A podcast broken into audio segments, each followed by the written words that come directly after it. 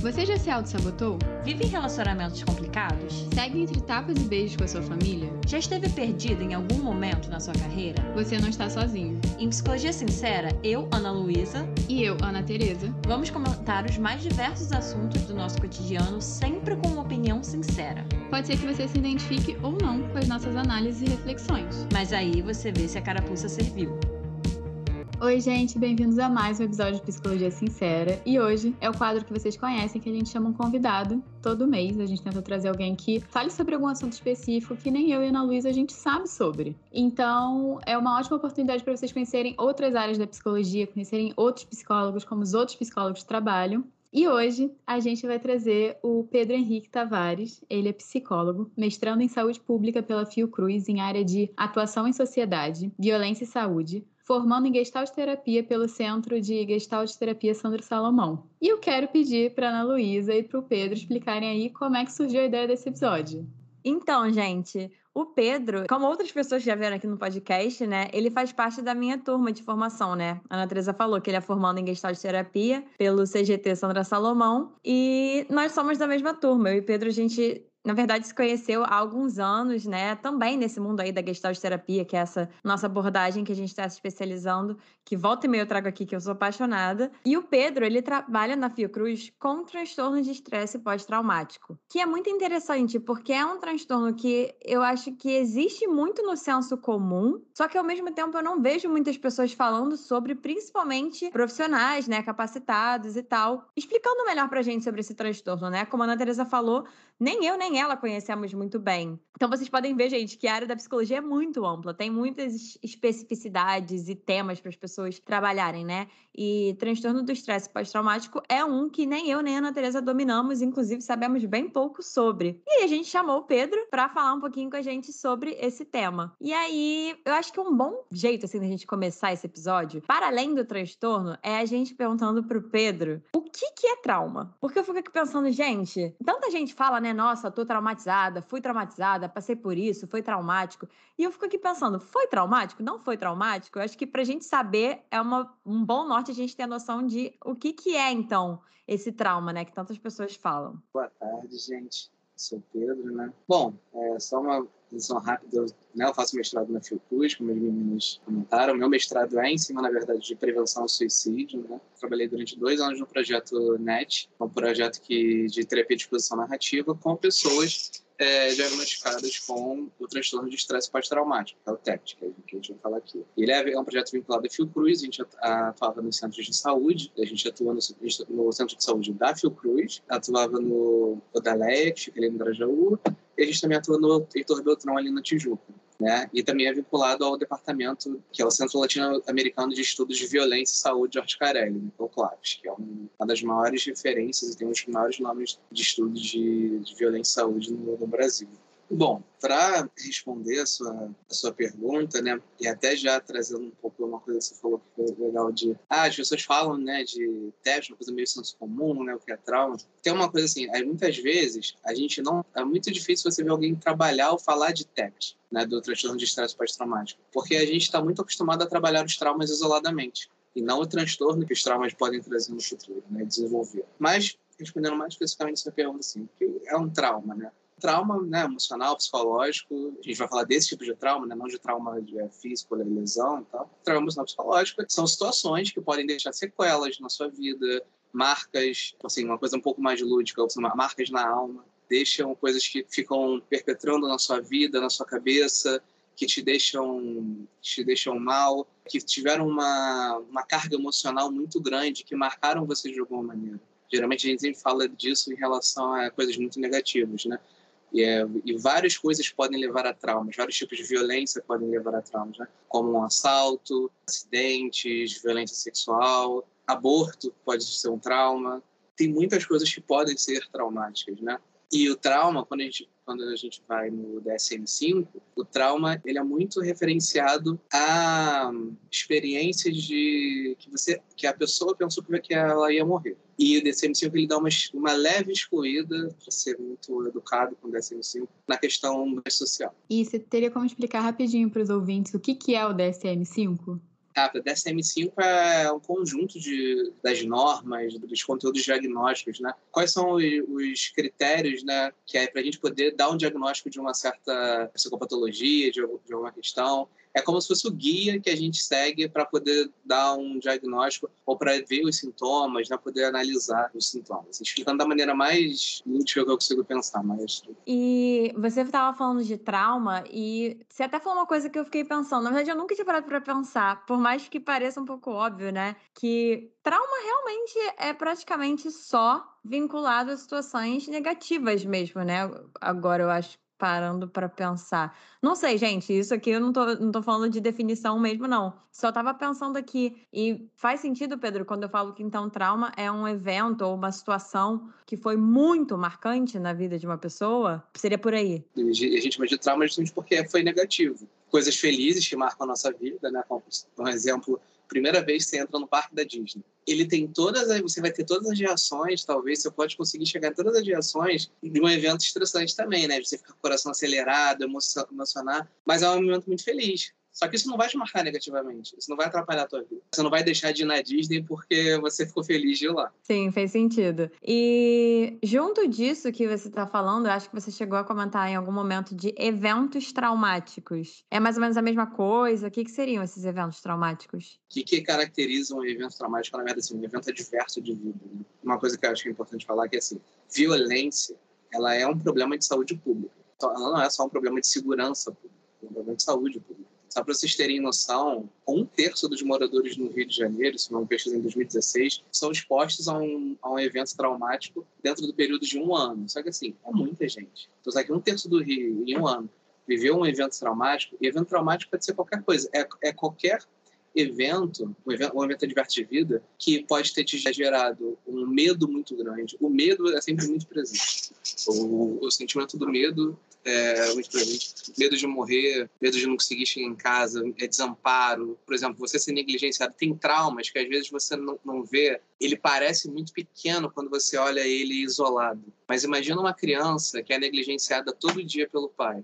Um dia, seu, seu pai não te dá atenção é uma coisa. Agora, uma vida, o pai não te dá atenção é outra. E geralmente tem sempre um dia que marca mais, no momento que é mais marcante. Talvez até o momento que a pessoa de fato perceba, ela chegue ao aware dessa, dessa questão. Isso que você falou faz muito sentido, assim, que eu já atendi pacientes que, por exemplo, tinham famílias, é, pessoas alcoólatras, que sofriam abuso diariamente, mas sempre tem alguma coisa que foi a que mais marcou para significar todo aquele período da vida da pessoa. E o que eu queria perguntar também é quando é que o trauma se torna um transtorno, que é o transtorno do estresse pós-traumático. É exatamente, junto disso que a Teresa falou, até se tem uma diferença, né? Porque eu tô entendendo que sim, mas aí eu queria que você explicasse mais, Pedro, assim, tá? Todo mundo, a maioria das pessoas já viveu um trauma, né? Ou um evento traumático, mas é exatamente isso. Tem uma diferença entre isso e o transtorno em si? E como é que a gente vê essa diferença, então? Bom, essa pergunta, ela eu acho que é uma pergunta interessante. Eu acho que eu vou, eu vou, explicar com uma metáfora, porque eu acho que é a melhor, é a melhor maneira de explicar, e até explica, já dá, já dá para introduzir alguns conceitos, né?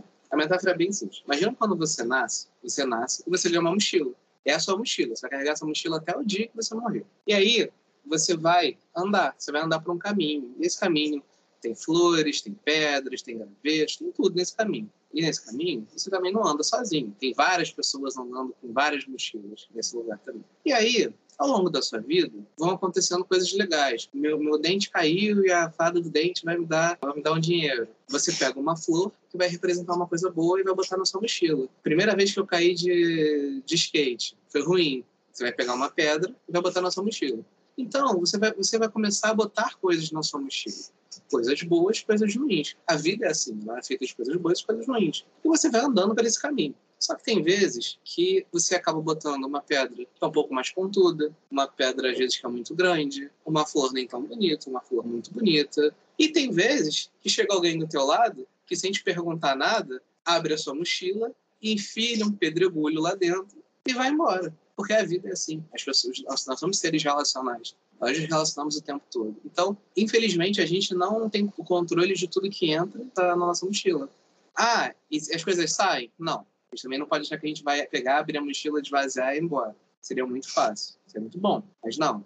Tanto que a gente sempre fala também, né? A gente não Na psicologia, a gente não está aqui para apagar o passado de ninguém. A gente não está procurando passar, mas a gente pode ajeitar, digamos assim. Só que o que acontece? Essas pedras, pequenas ou grandes, é, pedregulhos, pontudas ou não, essas que incomodam pode caracterizar como traumas. E aí eu falo, eu falo, e assim, tem pedras que são muito grandes. Só que às vezes, assim, você vai botando pedra, vai botando pedra, vai botando pedra. Cara, imagina só você tá andando com uma mochila cheia de pedra. Tem uma hora que essa mochila começa a rasgar. Tem uma hora que essa mochila começa a ficar muito pesada. E quando essa mochila começa a ficar muito pesada, você não anda direito, seu humor muda, tem uma coisa espetando, as pais estão toda hora tá ali espetando você, então você fica mais irritado.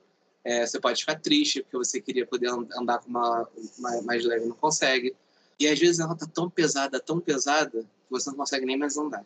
Você simplesmente para. Sua vida paralisa completamente. E muitas vezes pode se criar um pensamento de que talvez a vida fosse melhor sem a mochila. Só que a gente não pode tirar a mochila. A gente só tira a mochila no dia que a gente morre. E essa é a nossa mochila. Esse exemplo, ele é muito bom para entender uma coisa. Então, qual é a diferença do, do trauma para o TEPT? O trauma, todo mundo aqui já viveu traumas na vida. A gente vai ver, ninguém, ninguém, ninguém tá, tá ileso de viver um trauma na vida. Pelo contrário, falam que o, o nascimento já é um trauma, né? É o primeiro trauma que a gente vive. Então, assim, se a gente já nasce traumatizado, digamos assim, é outra coisa. É, traumatizado é uma expressão muito popular, muito senso comum, que é muito mal utilizada. Né? E, assim, a gente não é traumatizado, assim, é muito um exagero. Mas se a gente vive vários traumas, como é que ele desenvolve para TEPT? O que acontece? Porque esse trauma, a gente tem a nossa capacidade de ser resiliente também. A nossa resiliência é muito em conta. Ah, como é que você mede resiliência? Como é que, que como é que você é, melhora a sua resiliência? Aí, assim, é um outro papo, tem N questões, como é que você trabalha a resiliência, com fatores protetivos, enfim. Mas como você é resiliente influencia no quanto esse trauma vai te empurrar. Talvez, assim, a força da sua mochila seja o quão, quão forte é a sua resiliência sabe? Quanto você vai aguentar. E junto disso, você estava falando de resiliência, Pedro. Não sei se vai fazer sentido, mas eu pensei também até no o contexto em que a pessoa vive, por exemplo, as relações dela, isso também influencia no quanto que um trauma, digamos assim, vai afetar mais ou menos. Eu entendi essa questão da resiliência, achei bem interessante, mas pensei nisso também. Além da resiliência, por exemplo, a pessoa passar por uma situação traumática e ter, por exemplo, uma rede para poder se apoiar, né, o contexto da pessoa também vai influenciar no quanto que aquela situação afetou mais ou menos, o quanto que ela foi amparada, talvez demais. Vai afetar muito, na verdade. Porque existem vários é, estudos assim, que uma pessoa que ela sofre até um tipo de abuso, mas ela é acolhida, esse acolhimento é muito importante, porque ele reduz muito o impacto desse trauma. Não é que isso não vai, não vai fazer com que o trauma não reapareça. Vou te dar um exemplo. Imagina que uma menina é estuprada pelo pai. E aí ela conta para a mãe dela e a mãe acredita. Só que aí o pai é um grande abusador, não sei o quê, elas não conseguem se livrar. Mas quando acontece ela ser acolhida pela mãe, aquilo é muito importante. Que alguém acreditou, alguém acolheu aquela pessoa. Então, isso já não é que diminuiu o trauma, não é que diminuiu o evento, a importância, os danos. Aquilo vai ficar, não é que diminuiu a pedra. Mas, digamos assim, a pedra vai entrar na mochila com um lugar um pouquinho mais. Sim, ela vai ser colocada, não jogada lá dentro. Mas também tem o contrário. E aí, quando a menina fala e a mãe não acredita, pelo contrário, fala que ela é uma vagabunda, que ela fica se estava se engraçando com o pai dela, o pai dela é homem e homem não resiste mesmo. Na verdade, você pegou uma pedra grande, botou mais uma gigante em cima, abriu, jogou ali dentro, na mochila da pessoa. Isso vai se repetir várias vezes. Então, o contexto que a pessoa vive, que a pessoa está, a rede de apoio, quanto, quanto ela pode se apoiar, quem está em volta, realmente é uma coisa muito, muito importante. Né? Esses fatores sociais são muito importantes. E o trauma também não precisa ser só, só advinda de uma violência física. Imagina você ser humilhado na frente da sua turma inteira por um professor. Né? Você ser constantemente humilhado por um professor. Isso gera traumas, isso gera são pedras na sua turma. E aí te perguntaram como é que isso vira TET.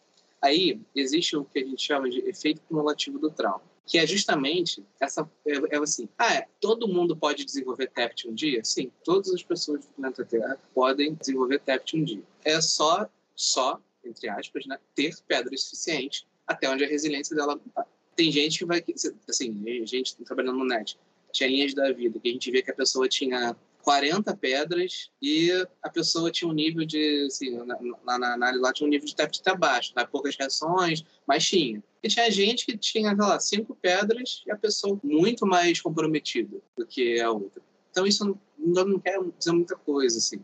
Todo mundo pode desenvolver TEPs, tendo havido mais eventos, havido menos eventos, mas depende muito de, de cada pessoa. E o, o efeito cumulativo é justamente isso. Quando várias pedrinhas vão chegando, a sua mochila vai ficando pesada, vai ficando pesada. Tem uma hora que não dá. Sim, rebenta, fica muito pesado, você começa a andar torto, você começa... Porque tá muito pesado. E às vezes tem aquele copo d'água, gota no copo d'água, que faz transbordar. Aí a gente fala, nossa, mas ela ficou tão alta por conta daquilo. Tipo assim, ah, o irmão brigou, ah, brigou com o irmão, a pessoa... Mas olha o que tem atrás que tem por trás de muita coisa. Aí foi, sabe, foi literalmente a gota d'água. E aí tá, você tá falando então dessa diferença e tal. E aí, bom, a pessoa desenvolveu o transtorno do estresse pós-traumático. Sim, mais especificamente, o que é o transtorno em si e quais são os sintomas desse transtorno? Para quem está ouvindo e, assim, nunca ouviu falar em transtorno de estresse pós-traumático. O conceito de transtorno de estresse pós-traumático ele foi desenvolvido né, depois da Segunda Guerra Mundial, né, que foi quando viram que o, vários pessoas foram para a guerra voltavam traumatizadas, tendo muitos pesadelos, tendo muitos flashbacks, e foi começar a se entender o que, que, que acontecia com essas pessoas. E lembrando que assim, a guerra em si não é um evento traumático a guerra é um conjunto de vários eventos traumáticos. São vários, vários e vários eventos traumáticos. Como é que você vê que você, assim, ah, acho que eu desenvolvi estresse pós-traumático? Você tem pesadelo com esse, um evento específico.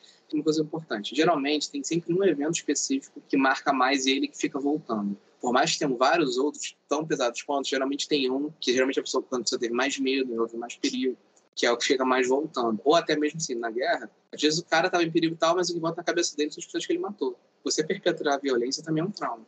Mas, assim, quais são os sintomas que, a, que você pode notar? E até são os sintomas para diagnóstico, de acordo com até o DSM-5. Sintomas de intrusão, exemplo, pensamentos intrusivos. É assim, você está lavando a louça, do nada vem um pensamento de um evento traumático que você sofreu, né? de, do, de uma agressão que você sofreu. E não que o pensamento intrusivo não possa vir com um gatilho também, tá? Uma coisa também não exclui a outra. Por exemplo, você passou em frente à casa que você sofreu um estupro. Você não vai lembrar? Claro que você vai lembrar. Sentimentos ou comportamentos de evitação, você evitar estar com pessoas, você começar a se isolar, você evitar ir, ir a lugares. É, por exemplo, não passo na rua onde eu fui assaltado. Tipo, evitar mesmo, não ir. Se você passar perto, já começa a ter taquicardia, hipervigilância. Hipervigilância está um adendo. A gente mora no Rio de Janeiro. Então, quando a gente fala de hipervigilância, seria o além do normal de você morar numa cidade que tem uma violência urbana muito grande. Mas é você sair na rua atento o tempo inteiro para o que está acontecendo, vendo quem está à sua volta, parece ter alguém te seguindo, se assusta com muita facilidade, né? Tipo, sabe, é uma coisa assim, você está sempre atento a tudo. Mas aí, geralmente, assim, as, as sempre falavam, não, mas se eu sair na rua aqui no Rio, tem que estar assim, senão... Eu falei, é, mas é mais do que o normal. Então, até esse, esse o, o ambiente que você está, onde você está, também tem que ser levado em conta quando você vai dar um diagnóstico. Você falou isso da hipervigilância e você até comentou que vai falar sobre isso depois, né? Mas está me vindo muito forte essa coisa do medo, né? Como se você viver com medo. Não sei do que exatamente, se é medo de acontecer de novo, mas eu tô com essa coisa do medo muito forte. Zé, o medo muito forte. Porque o que acontece? Qualquer um tipo de sintoma de intrusão, evitação, de hipervigilância já conta. E também tem os sintomas de efeitos negativos sobre cognição e humor. Só que você não pode apresentar uma só, você tem que apresentar mais de dois sintomas de efeito negativo sobre cognição e humor. Aí pode vir numa questão de ansiedade, pânico, depressão, é, estou falando de, em linhas muito gerais, né? Tem, tem comportamentos mais específicos, né? né? De você ter taquicardia, às vezes, só vão começar a suar, às vezes por nada, sua perna ficar dormente, você começa a ouvir menos, às vezes, é ouvir menos no sentido de ouvir menos, não parece estar tá tudo meio abafado, você, você começa a enxergar as coisas meio turvas. E tem dois sintomas que são muito comuns de aparecer, acho que são raros os pacientes que eu peguei que não tinham, pelo menos um deles, mas eles não são sintomas de diagnóstico. Eles são sintomas que aparecem muito claramente, mas não são de diagnóstico. São os flashbacks e as dissociações. Flashback é quando você, e aí até os casos da guerra é muito interessante, já aparece muito em filme, é quando você, parece que você volta para aquele lugar. Você literalmente é teletransportado para aquele lugar de novo. Então, quando você, do nada, você vê a pessoa por toda a guerra ela ouve um barulho de, sei lá, de uma bombinha e ela se esconde debaixo da mesa e, e começa a gritar. Isso é o automatic flashback, porque ela voltou para aquele lugar. É, ela, ela literalmente para de ver o que está acontecendo ali na volta. Ela está vendo, como se fosse a guerra do Vietnã, está vendo ali o Vietnã, as árvores, os tiros. Ela começa a reviver tudo aquilo tipo, na hora. Isso é muito, muito forte, é muito intenso. E geralmente é ativado por, quando está muito ativado essa rede neural e a questão, a questão do medo. E a dissociação ela pode ter dissociação, tanto quando o sistema simpático ativo e quando o sistema parasimpático ativo. Que seria o quê? O sistema parasimpático e o simpático parasimpático ativo, quando a gente dá as nossas respostas a eventos estressantes ela vem da parte mais antiga do cérebro, que é aquele nosso mecanismo de luta e fuga. Então, quando você está com o seu sistema simpático ativado, dá congelamento, é na hora que você pensa, vou fugir, vou lutar, você fica com medo, você começa a seu coração acelerar mais rápido, suar, sua cabeça fica agitada, seu corpo fica cheio de energia, né? Só para dar um contexto para os nossos ouvintes, gente, a gente explicou sobre esses sistemas e a reação, né, de luta e fuga lá em um dos nossos primeiros episódios, se eu não me engano, é o E assim disse ansiedade. Quando a gente fala de ansiedade, a gente fala bastante de luta e fuga. Então, só para dar esse contexto para vocês, para os nossos ouvintes ansiosos, que quando vocês ficam ansiosos, se vocês têm crise de ansiedade ou até ataques do pânico, esse primeiro momento, né, da, da, que a ansiedade fica muito elevada, é isso que o Pedro está explicando para vocês. Só para quem vive isso, né, conseguir entender na prática mesmo o que, que ele está falando. Mas continue, fala aí do simpático e depois do parasimpático. O auge disso é quando você está com, tipo assim, caraca, não vai dar para fugir, não vai dar para lutar. Ou assim, geralmente quando chega no medo extremo, que é, vão morrer, vai acontecer, né, aquela coisa bem... É o ritmo de hotspot, que é o ponto máximo dessa coisa nesse ponto máximo você assim você está mais ativado. Só que aí de uma maneira até rápida você chama parasimpática ativa e você começa a sentir um entorpecimento o seu coração começa a desacelerar você começa a sentir menos o seu corpo.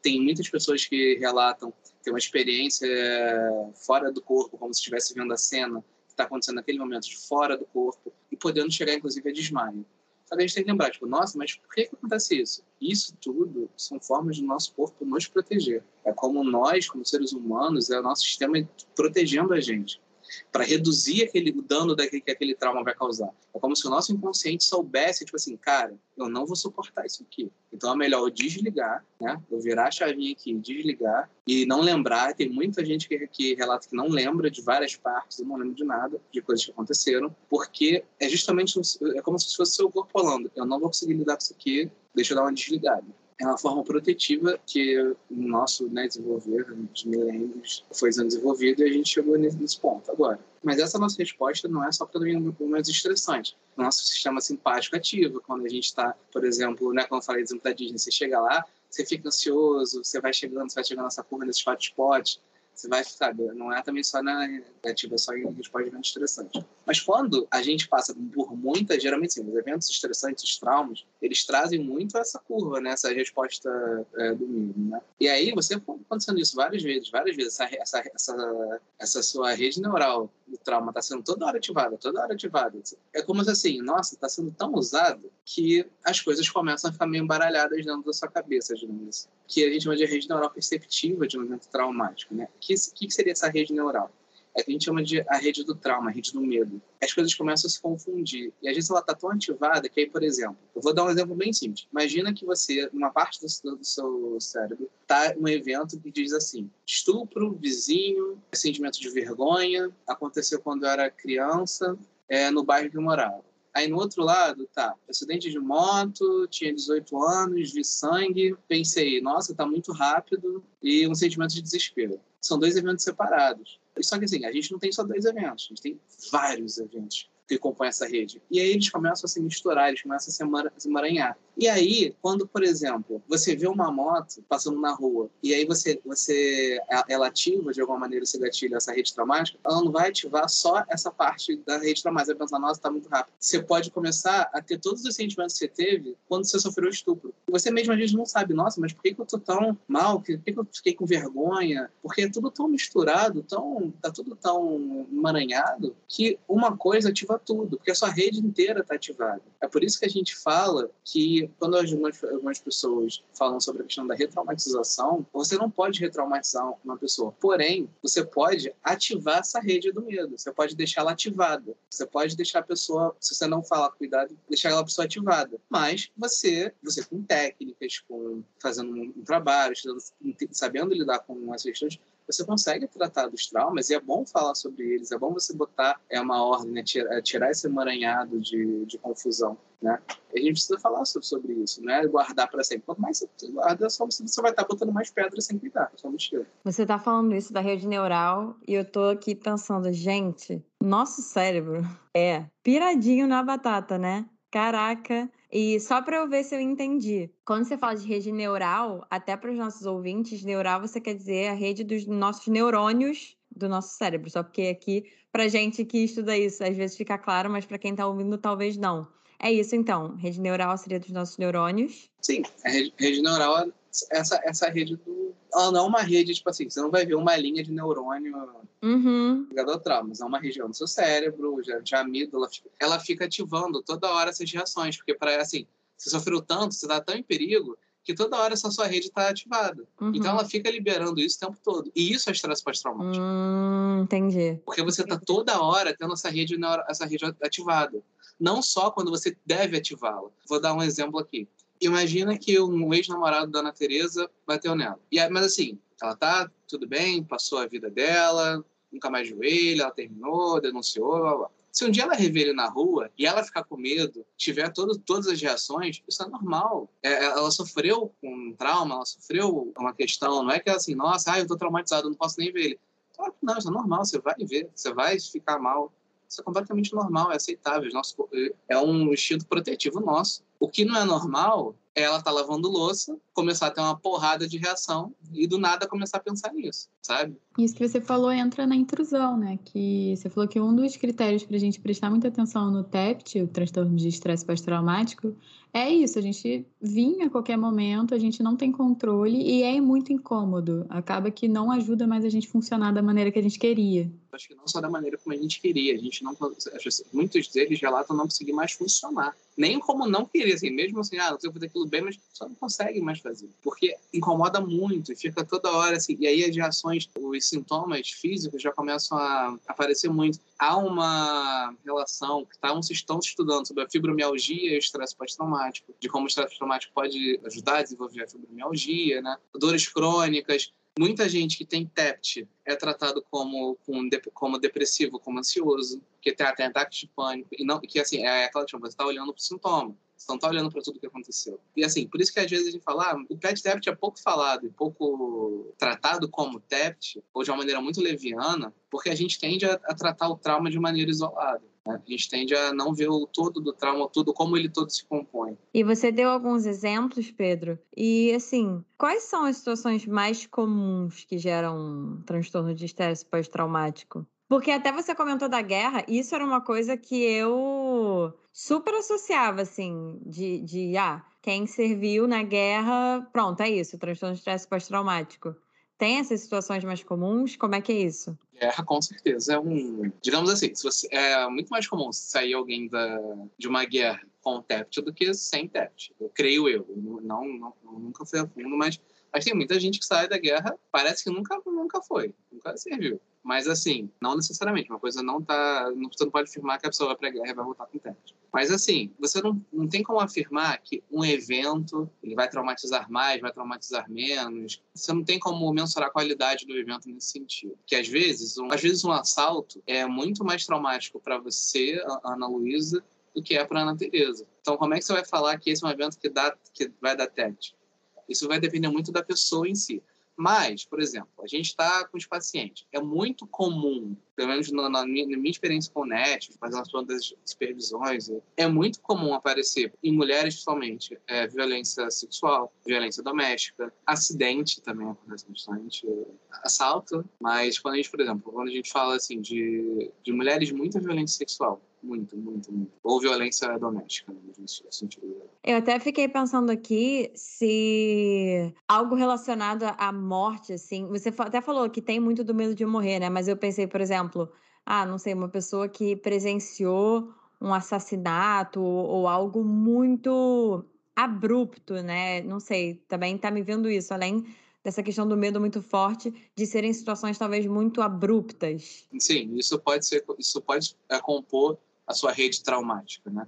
Isso pode compor essa sua mochila, isso pode ser mais uma pedra. Porque é muito forte você ver, você ver um corpo é, alvejado na sua frente, é um corpo despedaçado. Por isso que, assim, tem, existem cemitérios que depois de três anos eles te obrigam a exumar o corpo e você tá lá para testar que aquela pessoa é a tua mãe. Imagina você ter que exumar a tua mãe e ver um corpo dela lá decrépito.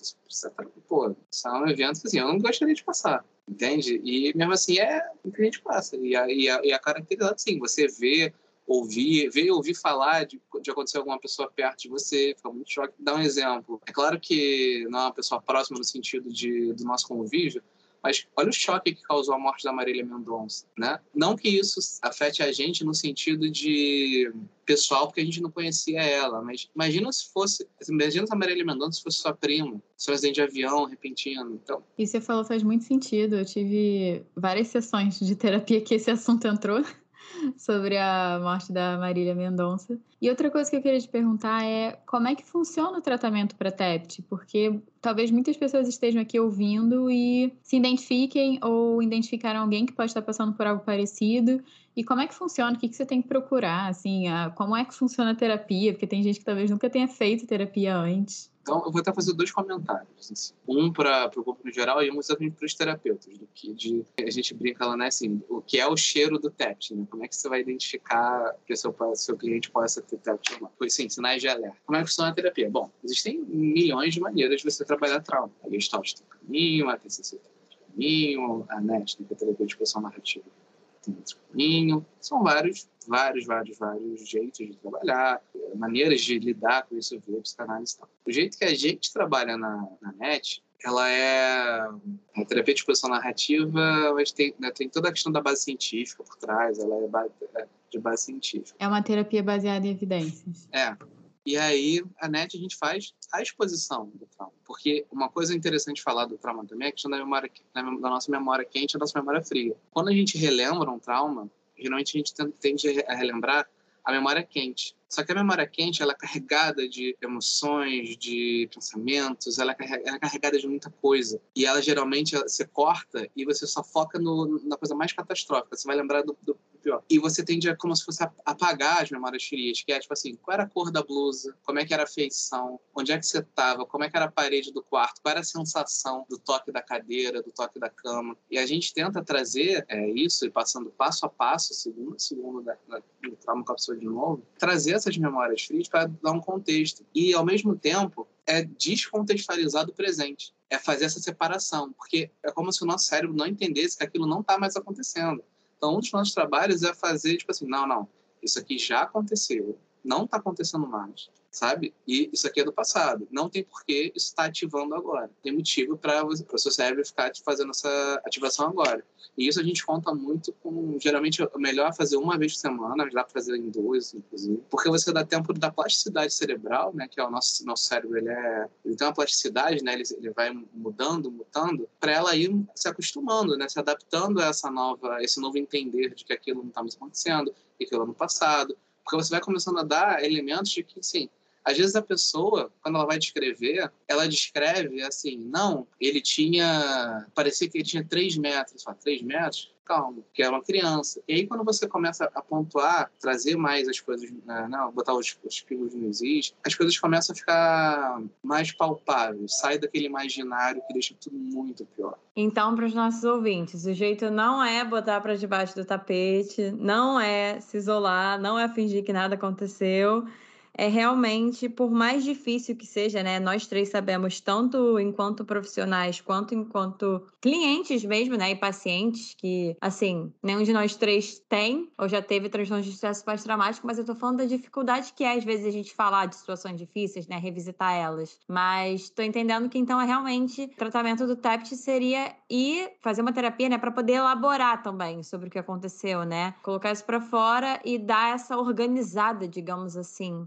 que parece que a pessoa fica completamente desorganizada em si, né, em relação aos acontecimentos, é isso? é isso, mas eu já vou até te corrigir numa coisa que você falou que eu ia falar, mas é legal você ter falado.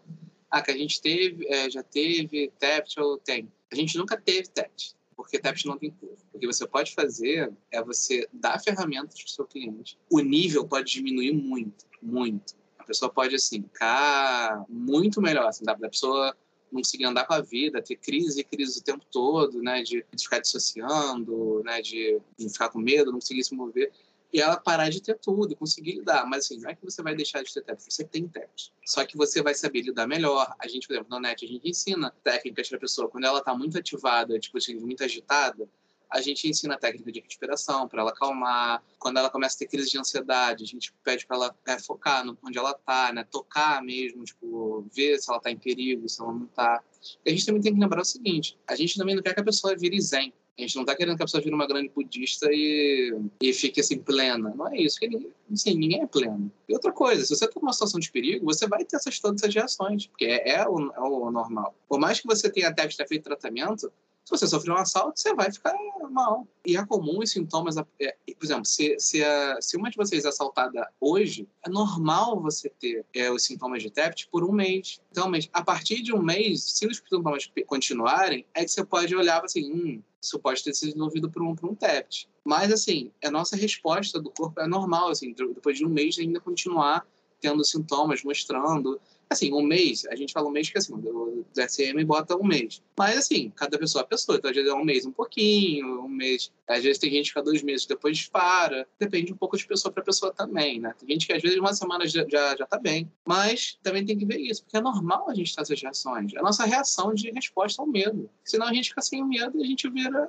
um bando de casa. E na parte do tratamento, psiquiatra também entra, Pedro? Psiquiatra. Eu, assim, eu acredito que o, o TEPT é, o psiquiatra tem, tem duas questões.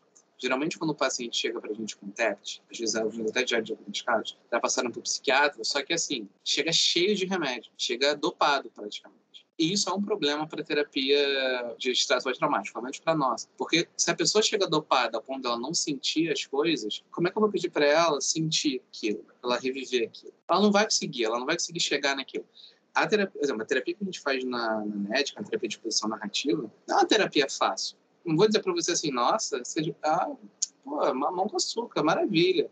Chega lá, é um deleite reviver, reviver. Não, é muito difícil. E a pessoa tem que estar muito empenhada. Isso é a parte mais legal. Agora, eu vou ser honesto com você. Eu, particularmente, nunca vi uma terapia mostrar tanto resultado em tão pouco tempo. É duro, muito, muito. Mas uma coisa que a gente sempre reforça com os pacientes: a gente está aqui do seu lado você não está mais sofrendo aquilo a gente está aqui. A gente tá, é, um, é um processo junto. A gente está aqui junto nessa. A gente vai, vamos, vem toda semana, vem. E a gente viu melhoras assim absurdas, sabe? De, pô, de uma paciente minha que não conseguia sair de casa, voltou para faculdade. Tipo, tava dois anos em casa teve uma questão na faculdade e ela não conseguia, ela não conseguia olhar para os livros dela que ela estudava, sabe? Ela não conseguia olhar, assim, ela, ela não queria nenhum contato com aquilo. Ela voltou para faculdade. Uma outra, marido abusivo, começou a apontar o dedo na cara do marido também. E as coisas melhoraram. Ela começou a se impor, ele não é que tem alguém violência, não. Tá falando assim, que ela começou a se impor, começou, né? Melhorou muito a, a qualidade de vida é, deles. Então, assim, não é uma terapia fácil. Falar sobre isso não é fácil. E uma coisa que eu deixo, assim, uma recomendação é: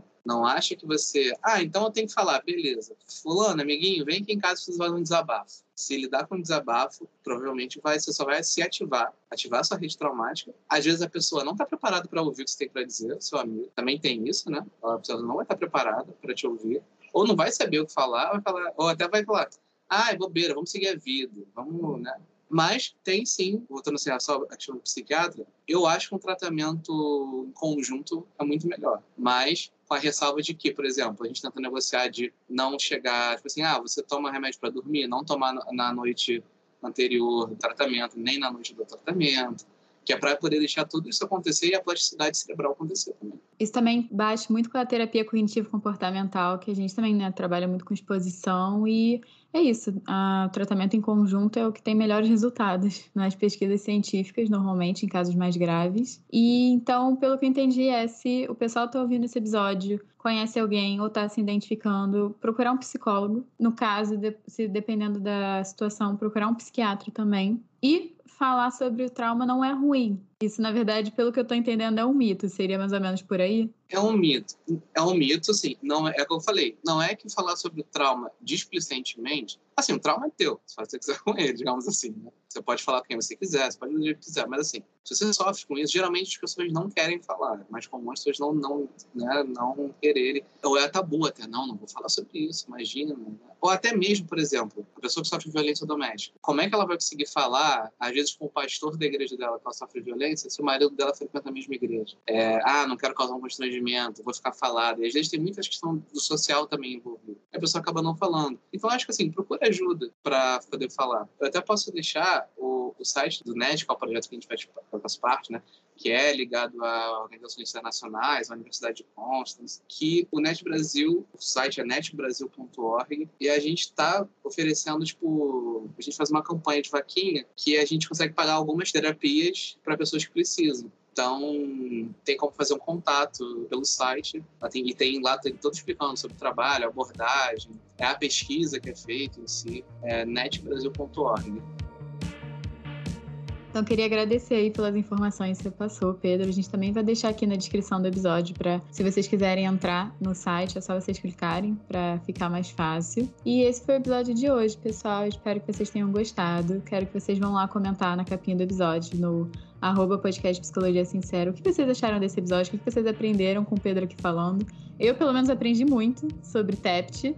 Com certeza. E se vocês quiserem me encontrar nas redes sociais, vocês podem me achar no Instagram, arroba Ana Tereza Cavalcante e Ana Luísa. No arroba psicóloga Ana Luísa Braz. Gente, como a Ana Tereza falou, todas essas informações vão estar aqui embaixo, na descrição do episódio. E, Pedro, eu já sei que você não tem Instagram profissional, né, Pedro? Mas vende aí seu peixe, já já você vai fazer. Onde que as pessoas podem te achar? Vocês podem me achar no meu Instagram, PHSL Tavares. Eu ainda não tenho profissional, mas eu vou fazer daqui a pouco. Minha amiga Maluísa vai me ajudar. E, gente, tô, faço mestrado na Fiocruz, se alguém quiser também saber uma coisa da vida acadêmica, sempre também tem muita dúvida sobre vida acadêmica, como começar, o que fazer, como é que, né? Enfim, se alguém quiser conversar, tô aí. E, né, e sou psicólogo também, faço terapia, se quiser contato, só falar. É isso, gente. Qualquer coisa vocês podem falar com a gente, que a gente manda o contato do Pedro para atender vocês, se for do interesse de vocês. E, Pedro, queria aproveitar para te agradecer pela sua presença. É um prazer é sempre um prazer fazer esses episódios com convidados, mas quando a gente conhece, né, quando são pessoas próximas, é mais gostoso ainda. Então, muito obrigada pela sua presença aqui, gente. Sejam muito maravilhosos com o Pedro. E é isso, gente. Um beijo e até o próximo episódio.